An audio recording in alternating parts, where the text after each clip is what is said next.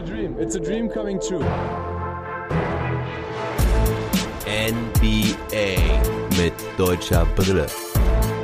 Von und mit dem einzig wahren Philly Fiddler.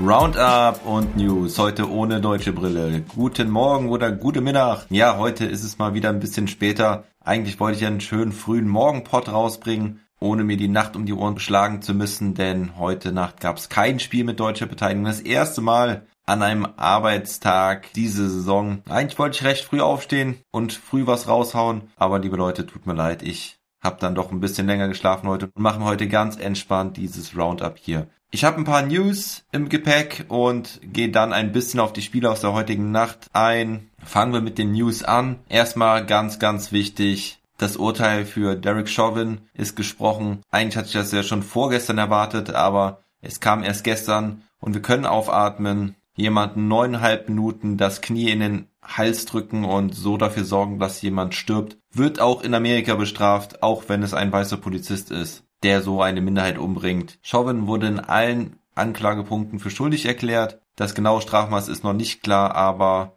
er kann bis zu 75 Jahre, wenn ich die Zahl jetzt noch richtig im Kopf habe, verurteilt werden. Der Mann ist 46, also sollte das hoffentlich dafür reichen, dass er nie wieder auf freien Fuß kommt. Die NBA atmet auf. Es gab zahlreiche Statements von den Vereinen und auch ein gemeinsames von der NBA und der NBPA, der Spielergewerkschaft der NBA-Spieler. Sie haben alle geschrieben, dass sie ja erleichtert sind und zufrieden sind mit diesem Urteil und dass aber immer noch ein weiter Weg für soziale Gerechtigkeit vonnöten ist. Das ist aber erstmal ein erster Schritt und dann wird ab August noch die Strafe für die drei beteiligten Polizisten stattfinden. Also da waren ja auch noch drei andere Polizisten anwesend, die das Ganze nicht verhindert haben. Auch die sollten eine entsprechende Strafe bekommen. Aber das sehen wir dann. Fürs Erste soll das Thema jetzt erstmal erledigt sein. Und ich bin wirklich auch ganz schön beruhigt, dass es da kein anderes Urteil gab. Ich habe damit ehrlich gesagt nicht so gerechnet. Ich habe befürchtet, dass es zumindest nicht ein so klares Urteil geben würde. Deswegen bin ich froh, dass es jetzt so gekommen ist.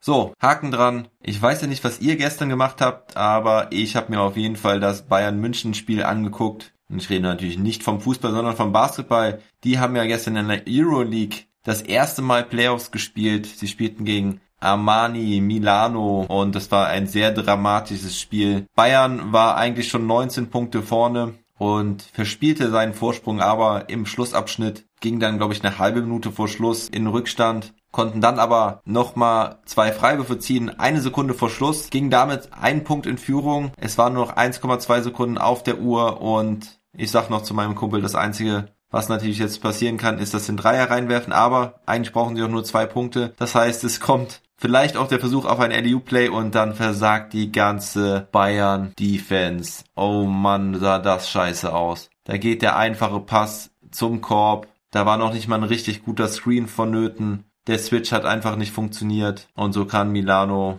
mit dem Buzzer den Sieg holen. Ich glaube, Bogdan Radosavljevic hätte da sogar den Ball fast noch vom Korb gekratzt. Das ist ja in der Euroleague erlaubt, dass man den Ball dann vom Ring schlagen kann, sobald er den berührt hat. Oh man, also so dramatisch und so knapp, aber das haben die Bayern dann auch wirklich selbst verkackt. Erst, dass sie den, diesen Vorsprung verspielen und dann diese miese defensive Possession in der letzten Sekunde. Och, schade, schade, schade. Das ist natürlich ein Ding, was du eigentlich gewinnen musst in dem Best of Five Playoff Matchup. Schade. Sieg vertan, Sieg verpasst. Am Donnerstag geht's weiter für die Bayern. Dann empfangen sie Mailand zu Hause. Zurück zur NBA. Die Nuggets haben Austin Rivers verpflichtet. Der bekommt einen 10-Tages-Vertrag. Die Gerüchte gab es schon letzte Woche. Jetzt hat er unterschrieben. Heute Nacht soll er schon verfügbar sein. Da geht es dann nämlich gegen die Portland Trailblazers. Rivers wurde ja zuletzt von den OKC Thunder entlassen und die Nuggets verpflichten ihn Natürlich, weil Jamal Murray fehlt und sie einen weiteren Guard in ihrem Kader gebrauchen können. Ansonsten gab es einen Rückschlag bei James Harden bei der Verletzung. Er hat wohl auf dem Court trainiert und seine Hamstring-Verletzung hat sich wohl verschlimmert. Also auf sein Comeback müssen wir noch ein bisschen länger warten. Genauso sieht's auch mit Kawhi Leonard aus. Der hatte erst vier Spiele verpasst, dann war am Sonntag wieder zurück. Jetzt soll er wohl erstmal noch eine Woche aussetzen mit seinem geschwollenen Fuß. Also es ist echt krass, wie viele Spieler in der NBA gerade verletzt sind. Schauen wir damit aber dann mal auf die Spieler aus der heutigen Nacht. Die Clippers spielten im wahrscheinlich besten und wichtigsten Spiel aus der heutigen Nacht gegen die Portland Trailblazers. Da fehlt ja auch Damon Lillard derzeit.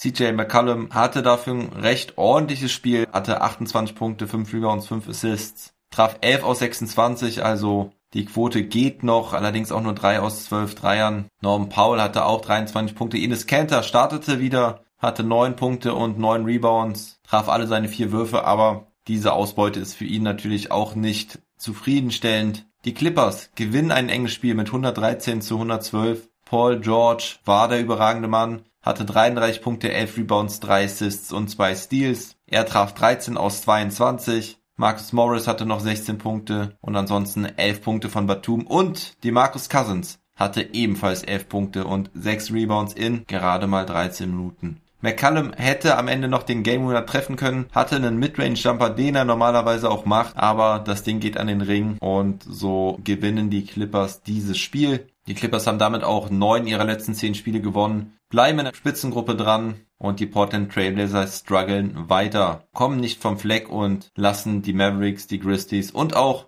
die Warriors und die Spurs weiter ranrücken. Gehen wir zum nächsten Spiel. Die Brooklyn Nets gewannen gegen die New Orleans Pelicans mit 134 zu 129. Kyrie Irving hatte 32 Punkte, lieferte ab, traf 12 aus 19. Außerdem hatte er 8 Assists und traf auch zum Schluss die entscheidenden Dinger. Er hatte 8 Punkte in der letzten Minute. Bruce Brown mit 11 Punkten und 11 Rebounds von der Bank. Joe Harris hatte noch effiziente 24 Punkte und auch Landry Shamet als Starter heute mit 18 Punkten. Durant und Harden fehlen ja weiterhin. Über Harden hatte ich ja eben schon gesprochen. Auf Seiten der Pelicans war Zion Williamson wieder bester Punktesammler mit 33 Punkten. Er trat das erste Mal mit seinem eigenen Signature-Schuh auf. Der Schuh ist schwarz-weiß und hat dieses Z am Rand, was er ja auch in seiner Frisur trägt. Brandon Ingram hatte 27 Punkte und Lonzo Ball 15. Die Pelicans strugglen aber weiter jetzt mit vier Niederlagen in Folge, verlieren den Anschluss an den zehnten Platz. Da sind sie jetzt schon vier Spiele hinten dran und das wird dann noch recht schwer, das noch aufzuholen. Dann gewannen die Atlanta Hawks gegen die Orlando Magic mit 112 zu 96. Das war ein sehr ungefährdeter Sieg. Ich würde es jetzt nicht Blowout bezeichnen, aber die Hawks haben keine Probleme, dieses Ding zu gewinnen. Trey Young hatte 25 Punkte und 7 Assists, Clint Capella 14 Punkte und wieder mal starke 19 Rebounds. Auch John Collins mit einem guten Spiel, er hatte 11 Punkte und 15 Rebounds. Und auf Seiten der Orlando Magic war Cole Anthony wieder in die Starting Five gerückt. Der Rookie legte dabei auch direkt 17 Punkte und 8 Assists auf. Und Neuverpflichtung von den Bulls. Wendell Carter Jr. hatte 17 Punkte und 9 Rebounds. Dann spielten die Hornets gegen die Knicks. Die Knicks rollen weiter, jetzt schon mit dem siebten Sieg in Folge. Diesmal war es allerdings nicht Julius Randle, der der Topscorer war, sondern Sophomore RJ Barrett mit 24 Punkten. Außerdem hatten Derrick Rose und Emmanuel Quickly 17 Punkte von der Bank. Julius Randle mit 16 Punkten, 10 Rebounds und 7 Assists, allerdings schwacher Wurfquote. Es reichte allerdings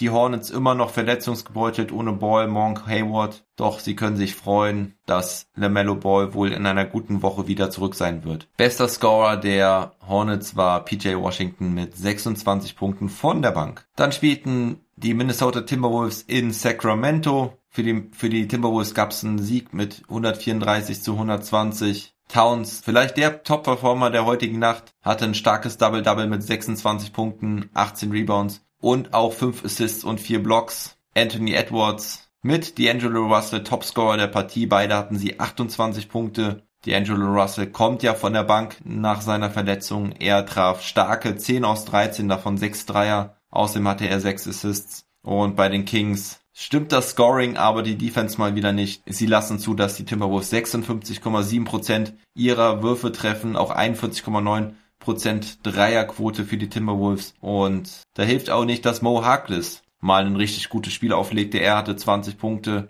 bei einer Wurfquote von 58,3 Prozent. Und die Kings verabschieden sich damit auch so langsam, aber sicher von den Playoff-Hoffnungen. Das war's auch schon von den Spielen aus der heutigen Nacht. Morgen gibt's dann wieder einen längeren und intensiveren Daily Pod. Da werde ich das Spiel der Mavericks gegen die Pistons in Augenschein nehmen. Ist jetzt nicht das geilste Spiel allerdings sind die Mavericks ein bisschen unter Druck nach der Niederlagenserie. Gibt auch wieder viel Negatives Gerede über Christoph Sporzingis, dass es einfach nicht klappt mit ihm. Ich werde morgen nochmal genau drauf schauen und hoffen, dass die Mavericks gegen die Pistons wieder in Fahrt kommen. Außerdem spielen die Bulls gegen die Cavaliers und die Washington Wizards empfangen die Warriors um den brandheißen Steph Curry. Leute, ich wünsche euch einen schönen Tag. Ich mache noch ein bisschen Werbung in eigener Sache.